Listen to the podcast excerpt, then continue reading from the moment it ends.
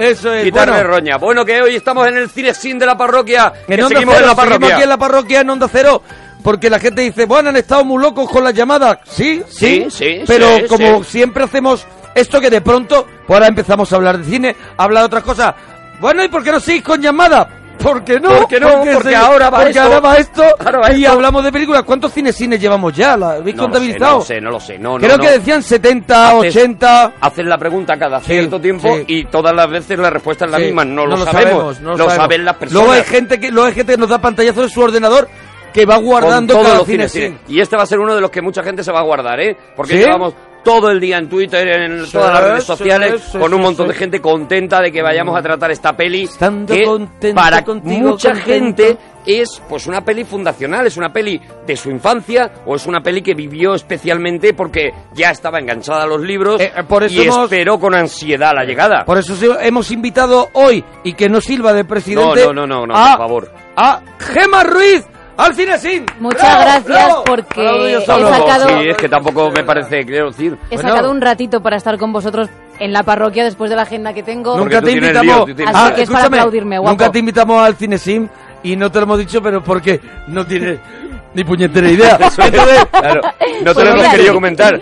Te decíamos siempre, no, mm, no, no que vengas a tú hablar tendrás cosas que hacer. No venga a hablar del exorcista, Mm. ¿sabes? Pero es porque no tienes ni idea, ¿sabes? No, os lo digo Pero yo que aquí no tengo sí, ni idea. Aquí es fuerte. Aquí sí. Porque Aquí es, ni quien la gane. es mega friki de, de la película y, Y de- mucho más friki Más de los friki libros. yo, que es creo que que nos más, va- yo creo que más de los libros, ¿no? Es ella la que nos va a dar la pauta de comparar un poco la peli con los libros y todo eso. ¿Tú crees que será de las pesadas y pesados que dice, ya pero es que en el libro no sé qué, es que, claro, Sí, es que ya ahí te digo yo que no sí. desarrollan, porque claro es que no está ni medio libro, porque es lo que... Pues vale, porque es una película y el libro es el libro. Porque el libro es una cosa y la película es otra cosa. mm, y además no razón, se puede y lleva- adaptar. y llevará razón. Llevará razón. Si yo no digo que no. Si Bueno. yo no digo que no. Bueno, hoy vamos a hablar de una película, de una película mágica, sin discusión ninguna. Hoy en el Cinexin de la parroquia Harry Potter. Y la piedra filosofal.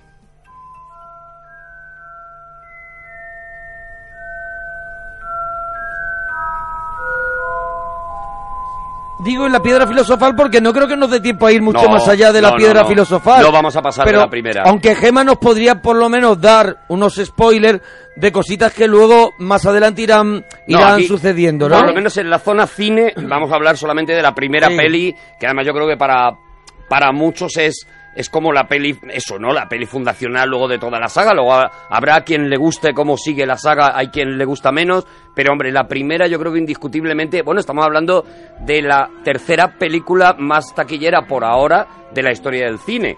Está Avatar, está Titanic y luego ya inmediatamente después está la Yo tengo una esta pregunta. película de Harry Potter. tengo una pregunta para ti, porque creo que las dos primeras que has dicho no te gustan nada No. de las más vistas. ¿Ocurre lo mismo con Harry Potter?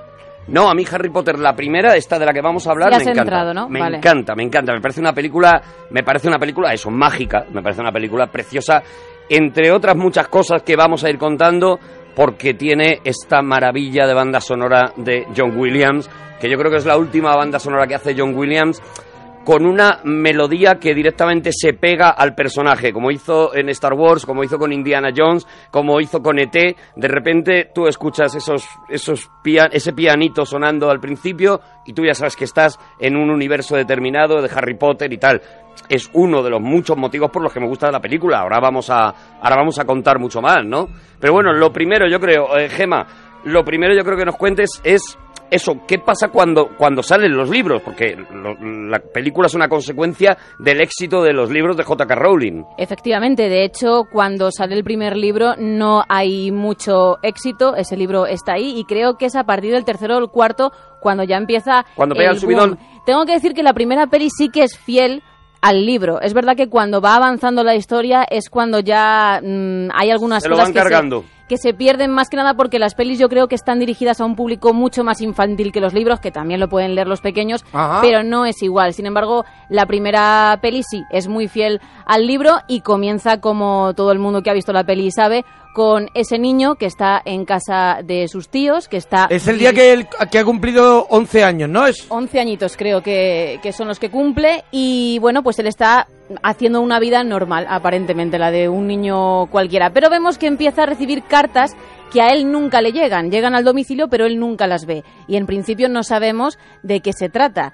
Y luego, cuando ya pasa un cierto tiempo, descubrimos que sus tíos no quieren que él se entere de que esas cartas, lo que el contenido que o sea, el tío, el tío le está haciendo ahí tapón. el tío le está haciendo tapón. Efectivamente, el tío sabe que el niño es mago, que el niño tiene que ir a un colegio El, tío, de el tío que se, el tío que se ve que se pone de cocido maragato hasta arriba. Entre otras Sí, cosas hombre. porque la, la- su mujer, la tía de Harry Potter, es, es la hermana de la madre, entonces sabe toda la historia. Y quiere parar eso, quiere parar el envío de cartas para que el niño no vaya a Hogwarts, pero eso es imparable. El Oye, niño pero, tiene pero que entrar. antes de seguir a la- en, la, en la historia tal cual, vamos a contar un poco lo que nos encontramos nada más empezar la película, ¿no? Y, y- y cómo se llega a la peli. Fíjate, los cuatro primeros libros, que son los que están escritos cuando comienza a rodarse la saga, los vende J.K. Rowling solo por 2 millones de dólares. Es muy poco para la cantidad de Sí, dinero que luego ha dado la saga de Harry Potter. Pues sabemos que los libros cuando salían, pues había colas de 12 horas antes de la- en las librerías, se permanecían Y toda la noche meses de antelación. Eso es, y ella es la segunda fortuna más grande de todo de todo Reino Unido después de la reina. Ah, La- Ahora, ahora cantidad de serie, dinero ahora que ha ha hecho una serie J.K. Rowling. Ha hecho una serie o algo, ¿no? Yo, Mm. yo leí algo, ¿no? Bueno, vale, vale, no quiero interrumpir. No, que no. tiene mucho dinero, perfecto. No lo sé, no lo sé, no lo sé. Bueno, el caso es que eso, que, que lo que lo que se provoca cuando se dice que se van a adaptar esos libros, lo la primera reacción es la de un montón de, de chavales, de gente, de niños, porque además estos fueron unos libros que hicieron que muchos niños se acostumbraran a leer, se, se adaptaran a la lectura.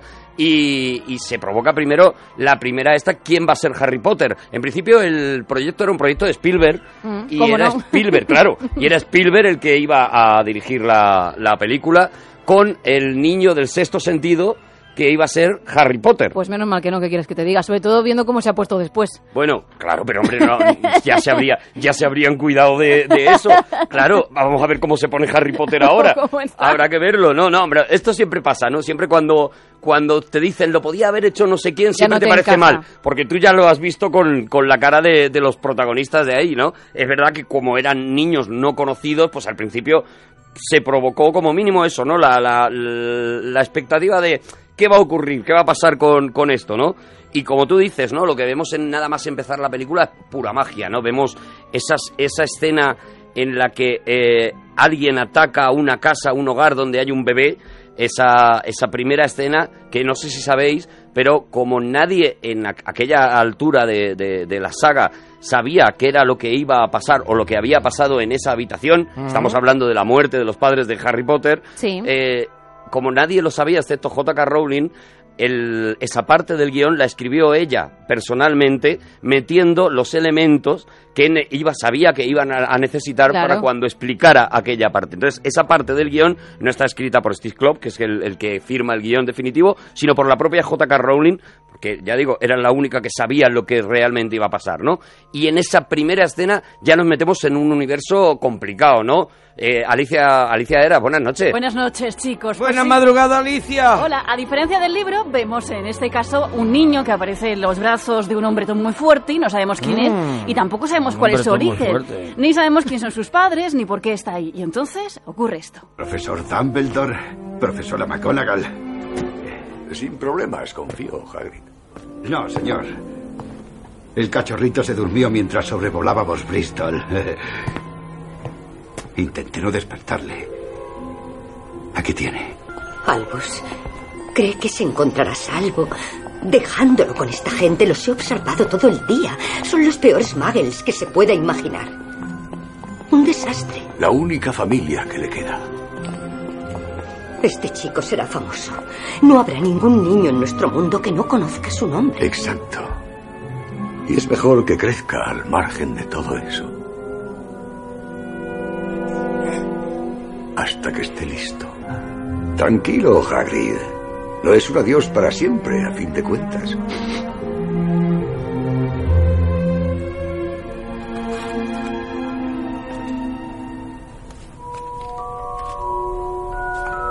Una de las eh, de las cosas que impuso J.K. Rowling en, a lo largo de toda la saga es que ella quería que los principales actores de la, de la escena eh, inglesa Sí. aparecieran en la saga y de hecho Y lo consigue, está, vaya. está recopilado Sí, lo sí. más grande vivo que Sí. hay en la, en la escena en la Incluso escena se le fueron ¿no? muriendo algunos, Claro. Richard Harris, por Por ejemplo, que es el que hace de Dumbledore en esta primera película, que es un pedazo de actor y un actor mítico, eh, eh, eh, murió a, los, a las dos o tres películas Sí. y hubo que cambiar el actor. Pero aquí hemos escuchado también a Maggie Smith, Maggie Smith. que es otra de, de las, de las grandes clásicos de la escena, está ¿no? Kenneth Branagh, ¿no? Que lo veremos más dicen- adelante, ¿no? Bueno, Kenneth Branagh lo veremos más más adelante. Dicen, por ejemplo, hablando de Maggie Smith, que en, en los teatros ingleses no ha habido una desdémona del Otelo de Shakespeare como la desdémona Ah, que pues hizo, mira, voy a apuntar que ese hizo Maggie dato. Smith. Voy a apuntar Sí, sí, ese sí. dato. Es- La mejor Desdemona me estás diciendo. Igual que se dice que el mejor Apunto. Hamlet es Laurence Olivier y que nadie lo ha superado y que, eh, y que el mejor Otelo lo hizo John Gilgood en su momento y demás, pues eh, eh, Maggie Smith es la, la mejor desdémona que se ha hecho nunca, ¿no? Pero es que aquí en- solamente en esta película nos vamos a encontrar a John Hurt, que es también, que es el hombre que le vende las varitas y que también, bueno, lo hemos visto Lo en Alien, en por Alien, ejemplo. por ejemplo, eso es. Ah, y en El Hombre Elefante. nos vamos a encontrar a John Cleese, uno de los A John Monty Cleese, Python. uno de los Monty Python, el más alto. Y nos vamos a encontrar luego a lo largo de la saga, veremos a muchísima más gente, Branagh, ¿no? por ejemplo, veremos a ver a lo largo de la Y hay saga. una curiosidad, mira, Warwick Davis, eh, eh, por el nombre no os va a sonar, Nada. pero es el protagonista, el, el protagonista pequeño de Willow. Warwick Davis sí. también fue uno, bueno, fue el Ewok principal y es un es un actor, es un actor enano. El enano de Willow, eso de es. toda la vida. Eso es, bueno, pues Warwick Davis hace uno de los eh, de los duendes que de, de los, Los- dueños del banco, el, el, el duende que le lleva a la cámara a esa cámara secreta de donde sacan la piedra filosofal es Warwick Davis en una en un claro homenaje a, a George Lucas, ¿no? Porque a ver, y ya, a- ya- ahora es cuando te vas a enfadar conmigo, pero si hablamos de Harry Potter, Hay que hablar de Star Wars. No me lo puedo Pero es hablar que no Star puede Wars. ser que todas las películas No. estén relacionadas No. con Star Wars. Es No y porque no. o tú estás loco, Más bien. ¿sabes? O George Lucas, Vale. uno de los dos. Vale, vete diciéndome cuando yo me equivoque paras, ¿vale? Vale, los padres están muertos. El no sé quién, no sé cuánto. No, no sé qué, no sé cuánto, eso vale para Lo todo. robó. Con eso te desprecio lo que tú Los quieras. No sé qué. Con eso te desprecio lo que tú quieras, no Eh, me vale. El no me vale. le- el otro va de negro porque es como Darth Cuando, Vader. pa- pa- cuando, cuando yo me diga una cosa que no es cierta, Venga. tú me paras, ¿vale? Vale, Vale. Hay un niño que parece que está predestinado a una cosa muy grande. Sí. ¿Vale? Sí, bueno, como ese argumento hay muchos. Muchos. Estoy comparando con. Star Wars, como por ejemplo con la Biblia, Sí. o como podríamos comparar, por ejemplo, con El Señor de los Anillos. Con Billy Elliot. o con Billy Elliot quizá menos porque no hay una predestinación. Mm. Más cosas. Ese niño tiene una infancia muy desgraciada, vive con sus tíos y está deseando salir de la casa donde vive con sus tíos. Vale, en Potter Vale, sí. vale. ¿Vale? Mm. ¿Estamos? Sí, sí, sí, vale. sí. Ese niño Ay, tiene qué chulito, un de poder especial, Oh. Un poder que lo destaca de todos los demás Sí. y que él todavía no tiene control sobre ese poder, pero encontrará a un profesor que le enseñe a manejar ese poder. Sí. ¿Sí o no? Sí, Sí. sí, que ¿Sí sí, o no? Si vas a llevar razón, ¿para, ¿para qué Entonces? ¿Para qué sigues? Si lo, si lo haces con toda la película. Hoy traemos Loca Academia de Policía. Bueno, una No, película no. que si os dais cuenta también tiene Llevamos- un poquito de Star Wars. llevamos cuántos- Porque el policía de los ruidos... Van en grupo. Llevamos cuantos... No, vamos a ver, lo que quiero decir es que eh, eh, cuando se habla de lo importante que es Star Wars, no se habla solamente porque sí, pero porque no nos será, mola mucho no será- pero no será porque casi todo eso eh, eh, está ya en la Biblia, que es el libro más importante. No es realmente... No es, es, realmente es más, la- es- el impo- la importancia es más de Star Wars que de la Biblia. No es realmente la Biblia. Perdóname. No es realmente la Biblia. Fue antes Star Wars o la Biblia. La organización... No me estás dejando contar Ya, nada. ya, por darte caña. Ya, pero si no puedo avanzar, no me Vale, puedes venga, dar venga, caña. venga. La organización de la historia de esa manera, Sí. quiero decir, en la Biblia el, el- el protagonista no vive con sus tíos.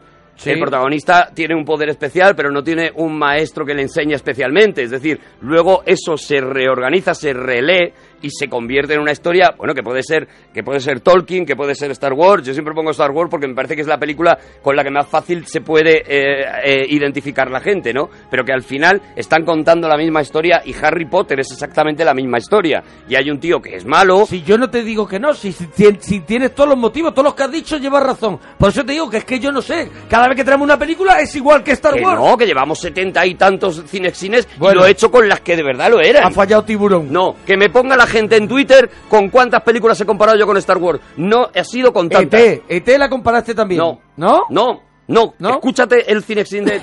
Que no, tienes deberes. no, es que tú te metes en la cabeza las cosas y luego piensas que yo No, las pero he hecho. últimamente sí que has dicho varias que... Porque hemos hablado del Señor de los Anillos. Ah, verdad, verdad. Mira, También. volviendo, Sí, sí. volviendo a Potter, en el ese rato corte, teniendo razón. En ese corte hemos escuchado ya la palabra Muggle, que es la que van a utilizar a lo largo de la, de la saga para referirse a las personas que no son magos.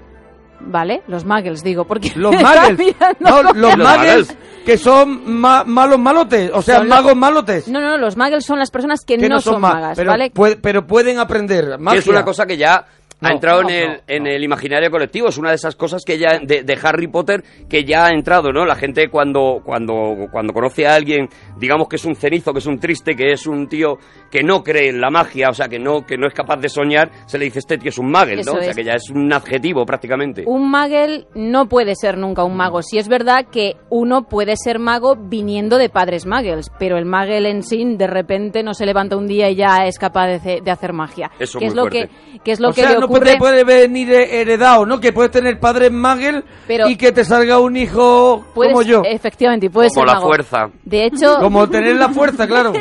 está la sangre mestiza, que son aquellos o bien mía. que sus padres son Qué o bien que lo son sus abuelos o algún antepasado, y los sangre pura. Y de hecho, por ejemplo, Harry Potter o su gran enemigo, Lord Voldemort, o incluso Albus Dumbledore, que son magos potentes, todos son de sangre mestiza, no de sangre pura como la gente podría pensar.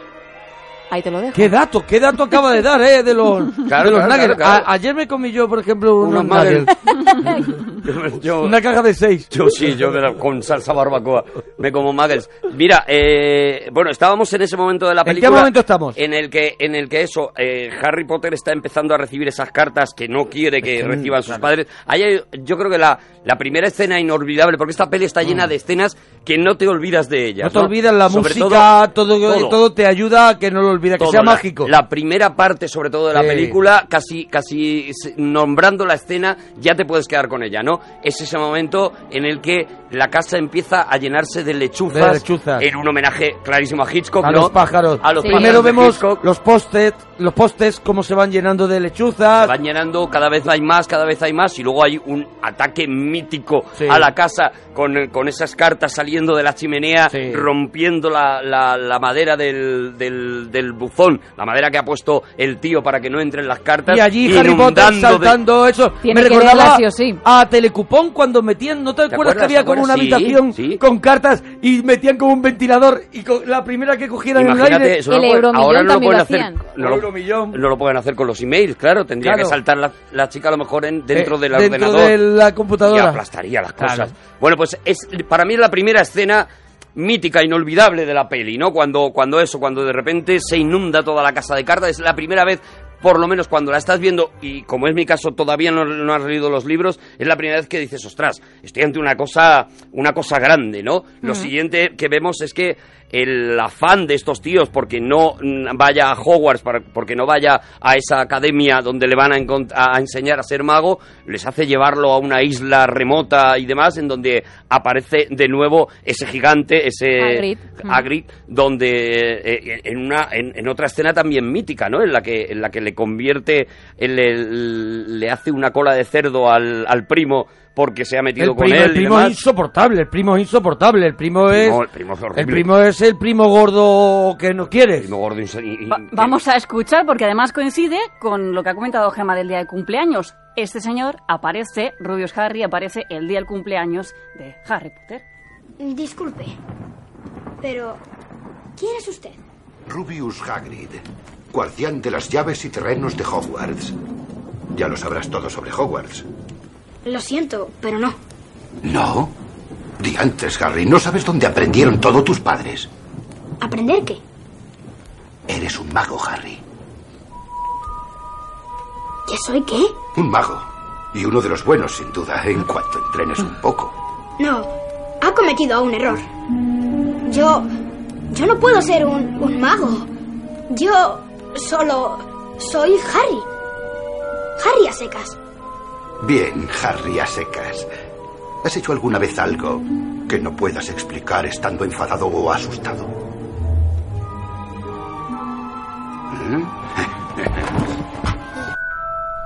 Oye, nos está poniendo en Twitter, que tenemos los Twitter activados, Gemma-Ruiz, Arturo Parroquia, Mona Parroquia, nos está poniendo que Richard Harris no es británico, pero que aún siendo no siendo británico no supuso problema en su elección. era pero irlandés. Era el la idea era en que fueran todos británicos, pero Richard Harris no es británico. Yo leo lo que ponen, Vale, yo vale, tampoco vale, sé sí, de dónde sí, puede ser, puede concretamente. ser, puede ser. Yo creo que siempre he pensado que era irlandés, pero no lo sé. Bueno, el, la, la historia avanza, ¿no? Y vamos a, a otro momento inolvidable, porque porque este gigante se va a llevar a Harry Potter de compras, ya que ya, ya lo ha quitado de, de su de su familia y se lo va a llevar de compras y lo mismo, ¿no? Estamos ante otro de esos momentos maravillosos en los que ellos llegan primero a una taberna como medieval, como antigua, en la que ya descubrimos un dato y es que todo el mundo conoce a Harry Potter. Sí. Él no sabía que era tan conocido, pero en este universo, en el, en el universo de los magos, todo el mundo sabe quién es Harry Potter, eh, todo el mundo dice jamás pensaba que te iba a conocer y luego vemos ese momento mítico en el que el gigante golpea contra, contra unos ladrillos, los ladrillos se mueven y entramos en una calle, en esa calle mítica de tiendas antiguas, de tiendas medievales. Callejón Diagón, sí. El callejón Diagón. El callejón Diagón, eso donde es. están todas las tiendas mágicas. Eso es. Donde tiene ya el material escolar, la primera varita, los libros, Claro, su claro. propia lechuza, Hedwig, por ejemplo. Ahí vemos ya cosas que, han- que ya son míticas, ¿no? Como por Mi ejemplo la escoba, chispas. la escoba Nimbus 2000,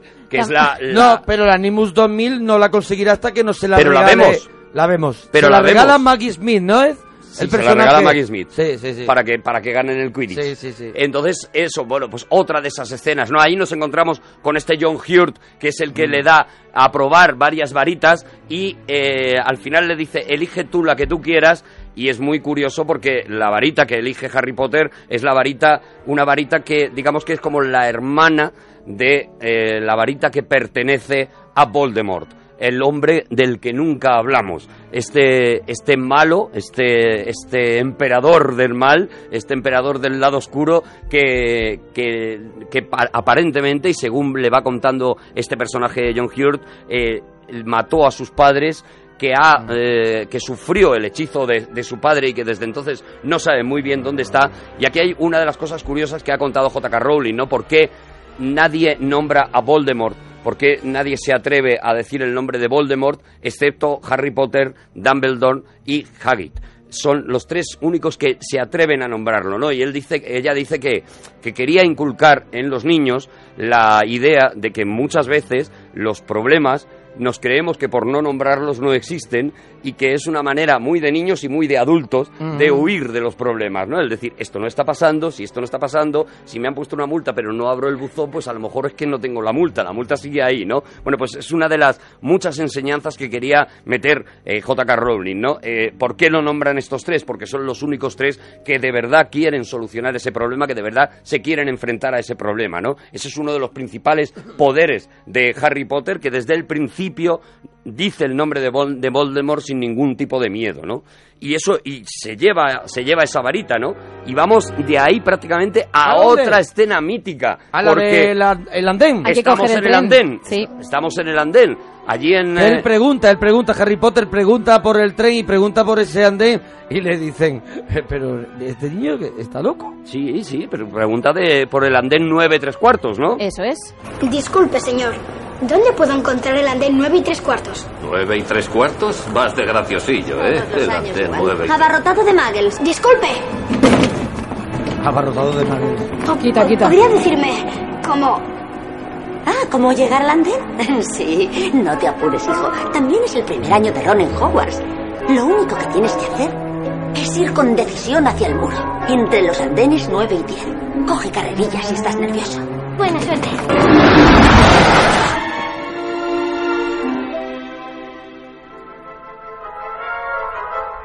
Pues ahí tenemos cruza, el paso, cruza. ahí tenemos el paso al andén que nos lleva a coger ese tren que nos llevará a Hogwarts. Y ya aparece la madre de Ron, que será uno de los mejores amigos de Harry, también aparecerá en toda la saga. Es verdad, aparece ya toda la familia Wesley, que Sí. también a lo largo de toda la saga va a ser muy, muy, Muy importante, importante. ¿no? En- Sabéis que en esa estación, en Londres, eh, ahora hay en una de las eh, en una de las columnas hay un Sí. cartel que pone andén tres 9 cuartos. 3 cuartos eh, en homenaje evidentemente a Harry Y hay Potter. gente que, que intenta... Y hay gente que lo inte- me imagino, me imagino que una de las fotos, igual Tiene que, que ser dándote. igual que la de la Torre de Pisa intentando Sí, sí, como que la estás sosteniendo, pues una de las fotos si vas allí hacia- es andando hacia allá y haciendo como que te vas a como que te vas a meter dentro. Yo me la haría, desde luego. Claro, bueno, lo siguiente Oye, que también- nos la hagan. Que Claro. nos la hagan en Twitter. Que nos la hagan, que que nos lo la hagan. hagan. Que nos la hagan. Y En el seguro que hay gente que la tiene y nos está escuchando también. Sí. Seguro, segurísimo. Eh, digo que, que la siguiente escena también es inolvidable, que es la escena del tren. O sea, el camino en el tren hacia Hogwarts es otra de esas escenas que no se te olvida. Ahí se conocen Ron y, y Harry Potter. Y Hermione creo Y que Hermione también, también, entra en sí, escena. Ahí sí, aparece luego Hermione, hace a, a dar el, a- eh, el papel perfecto de, de niña redicha. Repelente en pollonas. sí, la rancia, sí. podríamos eh, a lo mejor La, Sí, lo la que te- rancia algo como lo que y la tenemos lista nosotros aquí. inteligente, efectivamente, Lista todo hay que decirlo, hay que también, sí, efectivamente, pero hay dos adjetivos Mm. muy buenos también ahí. En este caso tú también serías Muggle. Oye, ¿sabéis una de, otra de esas cosas que cambió que cambió Harry Potter y que también fue una cosa buscada por J.K. Rowling? Eh, eh, el- es la primera vez que un gran héroe infantil tiene gafas. Y esto Ah. que parece una tontería cambió completamente la imagen de el gafotas Ajá. del colegio. O sea, en el colegio se tendía a, Del a reírse Gafotas. del gafotas, a Sí, reírse sí. del niño que tenía gafas. Me y suena. no solamente eso, sino que, que cambió que los niños, había muchos niños en aquella época que sin necesitarlo querían llevar gafas porque querían ser como Harry Potter. Esto también J.K. Rowling lo hizo a propósito, el crear un héroe con gafas, porque eh, ella como profesora había observado eso, ¿no? Esa, esa especie de discriminación que se hacía a los niños con gafas y consiguió pues que a partir de ese momento yo creo que a los niños ya pues les da igual, si le tienen que poner gafas les da lo mismo. Cuatro ojos. Cuatro ojos, Eso tan- gafotas. Que es tan, tan, tan Capitán de los gracioso. piojos. Tan gracioso. Eso es. Cuatro ojos, capitán de los piojos, porque Sí, sí, no sí. bastaba Doble insulto, claro. con decirle al muchacho que tenía miopía, sino que había que, además llamarle guarro. Había que Claro. decirle que tenía piojos Había- también. Bueno, pues es otra de las cosas que cambió, ¿no? Y en esa escena también nos encontramos una de las cosas que a mí más me molaron la primera vez que vi la peli, que es las gominolas que venden Sí. en, en Howard, ¿no? Hay es- esas ranas de chocolate que saltan, que solo hacen un salto y si no te las comes se te escapan. claro, lo pierdes. que me vuelven loco. Esos cromos en los que el personaje aparece, pero aparece de verdad. Sí. Y luego de repente desaparece y dice, pero ahora ¿por qué no está? Bueno, porque no puede estar ahí todo el día. O sea, el personaje se asoma al cromo. El personaje cuando, se pasa por el cromo Y luego me tareas. paso por el cromo y yo sigo haciendo mis cosas. Imagínate cuando tú tenías la colección de, de- de- del, del coche fantástico, Sí. pues era el propio David Hasselhoff el Que que, se decía, asomaba al cromo. Las tres y cuarto, me, Me voy a asomar al casa- cromo de Arturo. Eso es, y, me asoman el cromo de Arturo. ¿no? Pues todo eso me parece un despliegue Sí. de, de- Yo de- de luego- imaginación, mira, de luego- talento tan luego brutal. se- luego será, pero a mí me encanta el ajedrez. Sí, El el ajedrez ajedrez de la peli. El ajedrez mágico que, que cómo, cómo se mata una ficha a la otra, se levanta de la silla y le mete con la y, silla. y le mete con la silla, sí, sí, sí, sí. y lo sí. importante ¿Sabes? que será al final de la peli, además Ah, del ajedrez. ¿Sabes dónde salió un ajedrez muy parecido a eso? Un ajedrez En Star el Wars que- no. Bueno, pues eh, ya lo has dicho tú. Entonces, eh, ¿Ah, sí? ¿no te acuerdas? En Star Wars. En el halcón milenario, Pensé que era broma. cuando se dice la frase nunca enfades a un walkie, Sí. ellos están jugando con un, eh, con un ajedrez que eh, hay unas figuras que se mueven y efectivamente se cogen y se derrumban unos a Ah, otros y demás. ostras. En la primera, ¿eh? en, en Sí, sí, Una sí. Nueva Esperanza. Ahí eh, también hay una de estas. Pero no tiene nada que ver con Star Wars. No, que yo no he Nada dicho que eso. ver. Yo he dicho que hay que ver la de películas que dices tú que tienen que ver con Star Wars. ¿Qué más cosas, qué, qué más cosas vemos? La llegada a Hogwarts, otra cosa Sí. maravillosa. Esa, e- ese paseo en lanchas, Mm. con esa luz, con esa música de Williams espectacular, ese, ese skyline que vemos de, de las instalaciones de Hogwarts, cómo se van acercando las barcas. Chris Columbus no había, no había sido un director especialmente preciosista, ¿no? Era un, era un director muy eficaz, había dirigido, eh, por ejemplo, solo en casa, es decir, por eso le dan esta peli, precisamente, porque había demostrado ya en muchas ocasiones que era capaz de dirigir a niños, y esta iba a ser una película en la que los niños iba- tenían que, que ser muy dirigidos, sobre todo en esta primera, niños ya mm, niños todavía muy, pequeños, ¿no? mm. Entonces, eh, Chris Columbus, sin embargo, yo creo que, que- yo creo que algo le pasaba por debajo de la puerta su amigo Steven Spielberg de cómo rodar esa película, porque de verdad que hay muchas escenas que te parecen parece que estás viendo, como esta de las barcas, que estás viendo eso, ¿no? Ese, ese La llegada Spielberg, a. Jurassic Park, ¿no? Sí, eh, algo Mm. así, algo Mm. parecido a eso, ¿no? No sé si será ya la Mm. obsesión de tener la música de Williams detrás, Claro, también pero, eso ayuda. pero tú estás viendo eso, ¿no? Una, una, Mm. una cosa mítica, tú estás viendo la llegada a un lugar mítico, a un lugar mágico, y es lo que vamos a ver inmediatamente, nada más entrar en Hogwarts, ¿no? El, el- ese comedor maravilloso, ese comedor con ese con- que cambia del techo cada vez, y una de las veces está oscuro y otra de las veces tiene velas colgando, y en Halloween tiene calabazas y truenos, y, y, y Todo es mágico, las escaleras son mágicas. escaleras También las se escaleras mueven de un nunca, lado para nunca otro. en el mismo sitio. Ahora hablaremos de las casas, cada casa tiene un fantasma también, cuadros que hablan, hay de todo. Y ahora mismo, hasta donde llevamos de la película, porque ahora mismo tenemos los personajes llegando a Hogwarts. Ahora mismo, en lo que es eh, el, el libro, toda la historia del libro, hay, han sacrificado muchas cosas eh, para hacer la película. Ahora mismo creo que vamos página vamos bien, por página. Vamos bien, casi casi página por página, porque era lo que decía al principio, que con la primera peli sí que son muy Se- fieles se al primer libro. Luego Dijeron, hay que se- ser fiel para, para mostrar, supongo, mostrar eh, todo el chiringuito que hay y ya luego sí que es verdad que nos, Tenemos pre- nuestras licencias. nos pre- permitiremos una licencia. es, por ahora va bien. Yo creo que lo tenían más fácil porque este primero y el libro Hombre, la presentación claro, siempre es más fácil. tiene que presentar tantas cosas y tal que, que con que te bases, con que sigas exactamente como te lo cuenta el libro, luego una vez que se meten en la trama, y como ha dicho Gema, la trama se va oscureciendo, que era... Era una de las ideas que tenía J.K. Rowling, ¿no? Que los libros mm, empezaran de una manera casi, pues, como es esta peli, ¿no? Un festival de... de, fantasía, de... de, de- de fuegos artificiales, pero poco a poco aquello, aquello se fuera enrareciendo y, y, bueno, ya acabará como, como acaba esta saga, ¿no? Eh, eh, yo creo que eso, que la primera parte de la peli, sobre todo la primera de esta, de esta peli, dijeron el libro, el libro, porque en el libro está todo contado, ahí, ahí están los mimbres que luego vamos a necesitar para mover todas estas cosas, ¿no? Otra escena mítica inmediatamente después, la elección de las casas, de la pertenencia de la casa por Mm. ese sombrero mágico. El sombrero que charla. Tampoco, tampoco nos olvidaremos, ¿no? El Que era- seleccionador. Y que aparentemente no escucha mucho lo que dice Harry Potter. No, no, no, no, Mm, a su rollo. muy difícil, difícil. Lleno de valor lo veo. Tampoco la mente es mala. Hay talento, oh, sí. Y muchas ganas de probarse a sí mismo. Veamos dónde te pongo.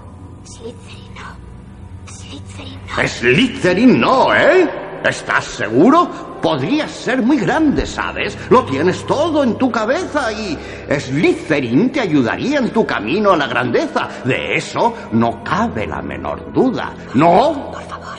Bueno, si lo tienes tan claro, mejor que estés en Gryffindor.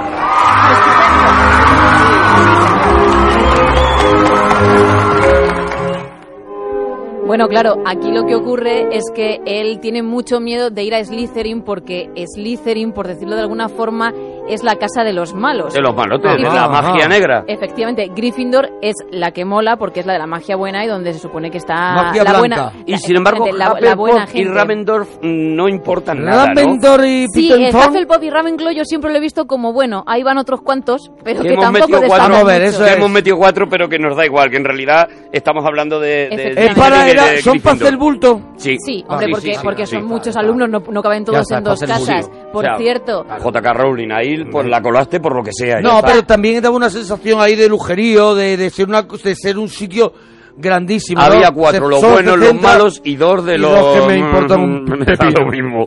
Es muy importante esta escena y el hecho de que el sombrero parezca que va a meter a Harry Potter en Slytherin, lo veremos luego Ajá. a lo largo de otros libros, tiene un porqué, que luego si queréis os cuento, porque hay un momento, no recuerdo en qué libro, en el que Harry cree que va a ser elegido como líder de la casa Slytherin y no es porque realmente pertenezca a la magia negra, tiene mucho que ver con su archienemigo Lord Voldemort, pero luego os lo cuento. Uf, claro, sí. Claro, es que Bueno, luego, si queréis lo luego cuento. no lo cuento y se acaba el programa. Claro, ¿Sabes lo se que acaba te el quiero programa. decir? Venga, os lo cuento Luego ahora, lo sí. cuento en breves momentos. Era por no saltar mucho. Bueno, Bueno, pues tiene sí. que ver porque más adelante descubriremos que existe una conexión entre Lord Voldemort y Harry Potter que empieza ¿Cuál es esa conexión? ¿Una conexión, Una conexión en su- con su familia o- o, mental, tiene, es una conexión tiene el mental. resplandor, como el resplandor, tiene ese fenómeno de que se inventó Stephen King? Puede ser, eh, a ver, ella tienen tal conexión mental que hay momentos en los que Harry Potter puede llegar a saber qué está Mm, tramando Voldemort. eso- eso es más o menos el fenómeno Eso que es. contaban, Y ¿no? Eso ocurre, eso ocurre porque cuando él quiere asesinar a Harry Potter y al final no lo hace, sino que asesina Ajá. a sus padres, por error crea esa conexión que es un no voy a seguir porque es un gran spoiler que incluso se, resuelve en el séptimo libro Esa conexión se va anunciando Claro, en, entonces- eh, en esa cicatriz que tiene Harry Potter es en la la, que- en la frente. es eso es es- como la antena. Es como, yo Además- creo que es como un 4 de 4G, es una especie de que tiene De 4G. que tiene cobertura. Vale. Pero fijaos que él tiene pesadillas con Voldemort y de Sí. hecho le arde la cicatriz y todo tiene que ver por esa conexión y de ahí que también hay un momento en el que el sombrero dice Slytherin porque hay una parte de Voldemort ahí que dice cuidado, pero no, no, Harry es de Gryffindor. En esa, en esa Vale. cicatriz es donde está, digamos, el legado del mal, o esa, esa parte del mal está, está representada. De hecho, se ha dicho muchas veces que esa cicatriz, si juntas dos cicatrices de esas, eh, daría como resultado las- el- el signo nazi. Y que, y que esa forma que tiene la cicatriz no es, no es caprichosa, ¿no? Sino que es... Y otra de las cosas es que eh, se puso en un lado de la frente por, eh, por petición expresa de J.K. Rowling. En los libros no se dice exactamente dónde tiene la cicatriz Harry Potter, no se dice que la tenga en, en, en Ah, no, ningún no se lado. dice. No, No, me- no lo pero- no pero se recuerdo dice ese que dato. existe, ¿no? Sí, Cuando- Sí, claro, la cicatriz está. cuando se hizo la cuando se hizo la portada del primer libro, pues el ilustrador del primer libro colocó esa señal en el centro de la frente, en mitad de la frente, y a, a J.K. Rowling le pareció demasiado eh, eh, como poblar demasiado es- estigmatizarlo, ¿no? Eso es poblar demasiado del mal la mente de Harry Potter, entonces pidió que no ocupara directamente el centro, sino que ocupara uno de los lados, que es como lo vemos en, en las películas. ¿no? De todas formas, yo invito a la gente a que se vea toda la saga porque esa conexión que la hemos tenido que definir de alguna forma así tiene una explicación mucho más importante y más chula y yo creo que si la gente se ve las siete pelis lo va a agradecer porque le va a gustar. Mira, otra curiosidad. Tú sabes que Chris Columbus, entre otras muchas cosas, eh, como director de películas, también ha sido uno de los guionistas que empezó en, esta, en este universo de, de Spielberg. Y uno de los, sus guiones más conocidos, yo creo, es el guion de Gremlins.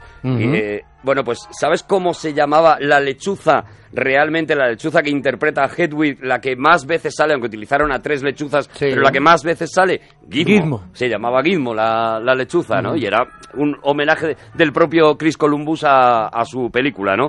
Bueno, después de la elección del sombrero, vemos eso, ese, ese, ese paseo por, eh, por Hogwarts que, que hemos dicho antes, con esas escaleras que se mueven de un lado para otro, esos cuadros que están vivos donde viven señores, esos cuadros que se abren cuando tienes que dar una, una contraseña. Vemos, eh, conocemos a otro de los personajes que es Malfoy, que también va a Uh, ser un personaje Draco muy Malfoy, importante, ¿no? claro. ¿Qui- ¿Quién es Malfoy? ¿Quién es Malfoy? Mira, Malfoy es Malfoy, el hijo... la propia palabra dice que no, que no tiene buen genio.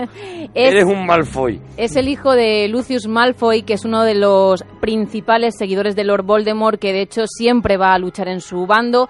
No lo hemos dicho, pero los que están, los, los, los- el ejército de Voldemort se llaman mortífagos. Bueno, pues Lucius Malfoy es ¿Dónde uno de... está Voldemort y todo su ejército? ¿Dónde, dónde lo situamos? De momento no se sitúa, No sitúa sabemos nada. No saben, no saben. Desapareció Eso después es. de la pelea con el padre de Harry Potter. Esto es lo que Efectivamente, sabemos. hubo una primera guerra mágica en la que Voldemort salió muy, muy mal parado y no se sabe nada ni de él ni de, de los mortífagos, al menos. Claro, eso es malo de porque algunos. puede estar preparando una vuelta, ¿no? Puede estar... Efectivamente, puede estar intentando Mm. regresar por todo lo alto y encontramos eso, a Malfoy, que como digo es el hijo de, de Lucius y bueno, pues de casta le viene al galgo porque directamente va a Slytherin y ya demuestra que muy buena gente precisamente no es. Que tiene mala sangre. Eso es, que tiene muy mala sangre y mala magia. Otra de los de lo bueno de las cosas míticas de los eh, de los que adoran esta saga de Harry Potter, me imagino que, que en tu caso Gemma pasará igual, es el lema de Hogwarts, ¿no? El Draco Dormiens Nunquam Titilandus, este que, que aparece en todas las ¿Eso qué es? en todas las estas y que significa para la gente que lo ha leído mil veces pero no se ha puesto a traducirlo, significa nunca le hagas cosquillas a un dragón dormido. Los dragones también van a ser muy importantes son, en, hay en muchas toda la saga. Y, y en esta misma película vamos a ver el nacimiento de un dragón también. Vamos Sí. a ver el nacimiento del, del dragón del gigante, ¿no? Sí, porque Hagrid es de hecho el que más animales tiene y además gigantescos. Pero creo que después de eso En viene- esta, en esta es la de la tarántula, ¿no? Sí, esta es la de la primera, la. Por ejemplo, la tarántula aquí, enorme te- del bosque. aquí tenemos que ver al troll el troll que, que sufrimos un de ataque de un troll, sufrimos eh, la tarántula y, y no recuerdo más. Pero bueno, el troll ve- estamos Vemos llegando. hombres lobos también, vemos centauros también en esta Ah, película. que no mira el duro, No, J.K. no, no, Rowling, no, para no. meter personajes. No, ella está sentada en su casa y dice, pues ahora meto una cosa de esta. Pero creo que antes de eso viene algo que todo el mundo conoce, aunque no haya visto Harry Potter, que es el famoso juego, el Quidditch o Quidditch, porque aquí cada uno lo pronuncia como le da, Quidditch. Le da la gana. Y creo que Alicia, de hecho, tiene un corte en el que se explica de qué va. Ah, vale, vale. el- el A ver. Alicia, Vamos con ello. El Quidditch es muy fácil de entender.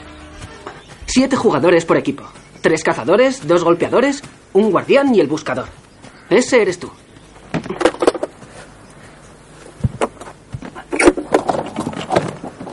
Hay tres tipos de pelotas. Esta se llama quaffle. Los cazadores se pasan el quaffle e intentan colarlo por uno de esos tres aros. El guardián, o sea yo, defiende los aros. ¿Me sigues? Creo que sí. ¿Para qué son esas? Tú coge esto.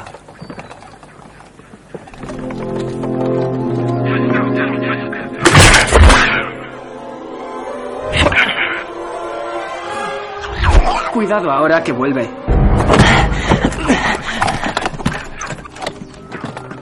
¿Y eso qué es?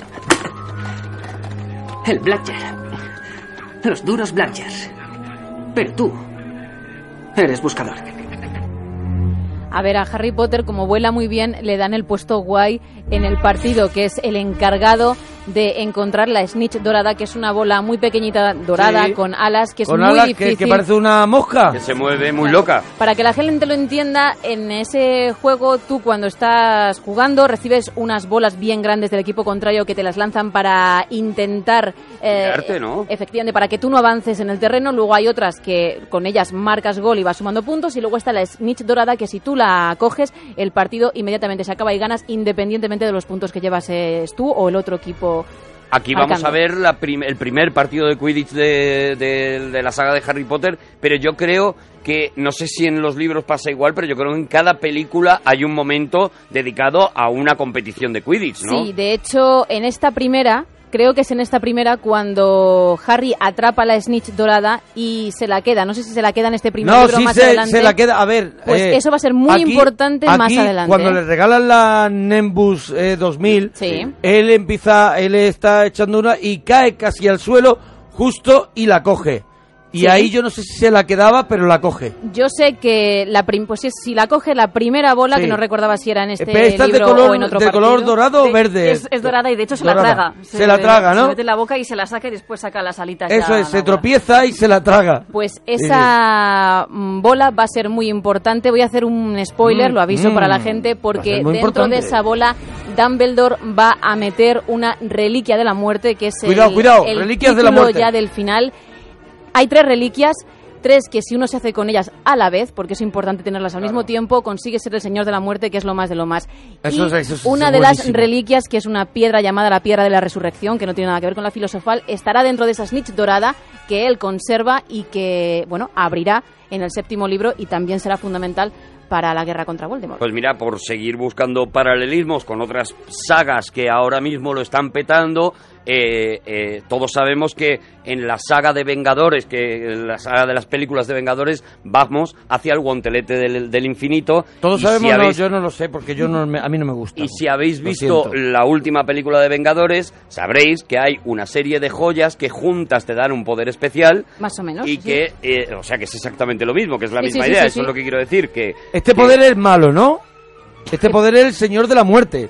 No, no, no, el poder son no las es reliquias malo. de la muerte. O sea que si consigues las reliquias, eres el señor de la muerte. No, eres el tío que tiene el poder. Efectivamente. Eres el que lo peta. Depende luego decir. cómo lo O sea, uses. que haces lo que- luego eres el señor que puede hacer cualquier cosa. Sí, para bien o para mal, eso ya dependerá Vale, de la vale, persona vale, que, vale. La, que la tenga. El tío que tenga eso Claro, tendrá lo ese malo es que la tenga Valdemort este, ¿no? Claro. Que Si la pilla Valdemort, pues Oh, vamos todo, mal. Todo eso va abajo, dice. Todo eso va todo fuera. Eso va fuera, todo eso otro va va fuera, fuera. pica, pica los ¿Quién baños, esto? todo. Los anteriores también los quito. También, también. menuda chapuza le han hecho aquí, cuando, es como cuando hay cambio de gobierno. Eso es, es- eso es. Más o menos. Y, y el y, y lo- y eso y el partido de Quidditch pues volvemos a lo mismo no es otra de esas imágenes que no te vas a olvidar en la vida, ¿no? La primera vez que la ves, luego lo vas viendo en las películas y es verdad que en cada una el, el partido es completamente diferente y tiene desarrollos distintos, incluso escenarios distintos, pero este es el primero, ¿no? Este es el, el, el más icónico, ¿no? Mira, hay otro momento importante de Quidditch, pero será en el tercer libro con el prisionero de Azkaban. Se ha escapado un asesino muy peligroso de Azkaban, que es la prisión a la que van todos los más peligrosos. Es como Arkham Asylum, ¿no? Más o menos, sí. Y está vigilada por dementores, que son unas criaturas que cuando se acercan a ti todo se vuelve muy frío y te envuelven en una tristeza, lo que sería una persona tóxica, para que nos Mm. hagamos una idea. Bueno, pues esos dementores aparecerán en Hogwarts buscando a ese asesino que se ha fugado y aparecerán también en un partido de Quidditch en el que Harry Potter lo, lo pasará muy mal. O sea que sí que es verdad que hay muchos momentos en los que ese Sí, juego es sí, importante. a mí el que en par- casi a mí cada el- película hay un momento. El vamos. momento del partido de Quidditch, por mí, lo podrían quitar. Por mí, ¿eh? Hombre, por mí, por no, mí, por mí. por mí. Me parece pura. un rollo. Me parece un rollo. Fantasía pura. No, no puedes, no, no Me puedes. parece un rollazo, No puedes, el partido de Wick, Hay un montón Quick. de gente que, que es muy feliz con, con Harry Pero, Potter. y pero no si mí porque Harry tú, Potter me gusta. Porque tú El partido de Quidditch no, no me hace, no me dentro, gusta. No, me, me gusta. parece bien que le No me quites a la gente la ilusión. Igual Se que en Star organizan- Wars, las carreras esas que hacen en el Star se Wars. organizan nuevo. ya partidos de Quidditch, mm, evidentemente no volando, claro, Ah, pero se mira. organizan las reglas del Quidditch, se aplican eh, y ya se organizan auténticos partidos de Quidditch, bueno, en, en- en- toda América, entre, entre frikis de América, organizan sus propios partidos y demás, y es un juego que ya está incluido, digamos, no, no- evidentemente no todavía es un deporte, No es pero sí ya es, sí está incluido ya como un juego más que se puede, que se puede, que se puede practicar, ¿no? O sea, es, es la creación de un juego nuevo. A mí me parece que eso, simplemente eso ya merece la pena. Ellos van en una especie de eh, escobas que evidentemente no vuelan, pero sí que pueden ser tirados por estas pelotas grandes, Ajá. sí que tienen que buscar esa otra pelota que vuela y que, y que ahora ya se está pudiendo mover gracias a la tecnología A los drones. de los drones, eh, eh, eh, se están pudiendo mover y tal para que la puedan alcanzar y demás. Y oye, es, es apasionante y es una cosa que nace ahí, que nace en esta peli, ¿no? En 1991 de repente lo, por lo menos lo visualizamos, eh, no nace en esta si- peli, la hace en el libro, pero lo visualizamos, ¿no? A ver si puedo, a ver si puedo. Venga, A a ver ver si si, a ver si puedo te pones con ello junto con el Iron Man. una. Oye, también si puedo. hemos también hemos conocido aquí al profesor Snape, que también es otro de esos personajes que luego va a ser muy importante en la saga y que está protagonizado por Alan Rickman, el Buenísimo. malo, el malo Buenísimo. de La jungla de cristal. Alan Rickman me parece de Pedazo esos de actor. actores que se que, que trabajan poco. O sea que eh, trabajará hace mucho. Hace mucho teatro. Sí, pero trabajará mucho. Pero que yo lo quiero ver más. O sea, que yo estoy muy cansado de ver a Nicolas Cage, el que le ofrecen todos los papeles y nos reímos de eso. Y Alan Rickman es espectacular y es un tío que ya ha demostrado que es camaleónico, que puede asumir diferentes roles. Ha hecho papeles románticos, ha hecho papeles de...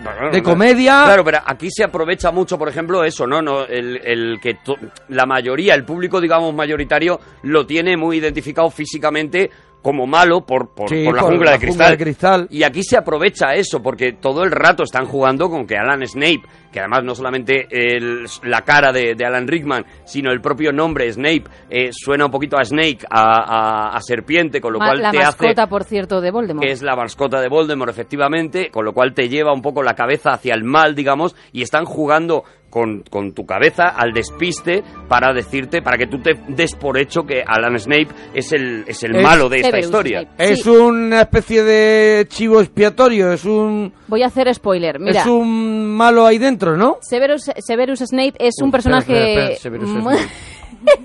Sí, Severus Snape, que se llama así.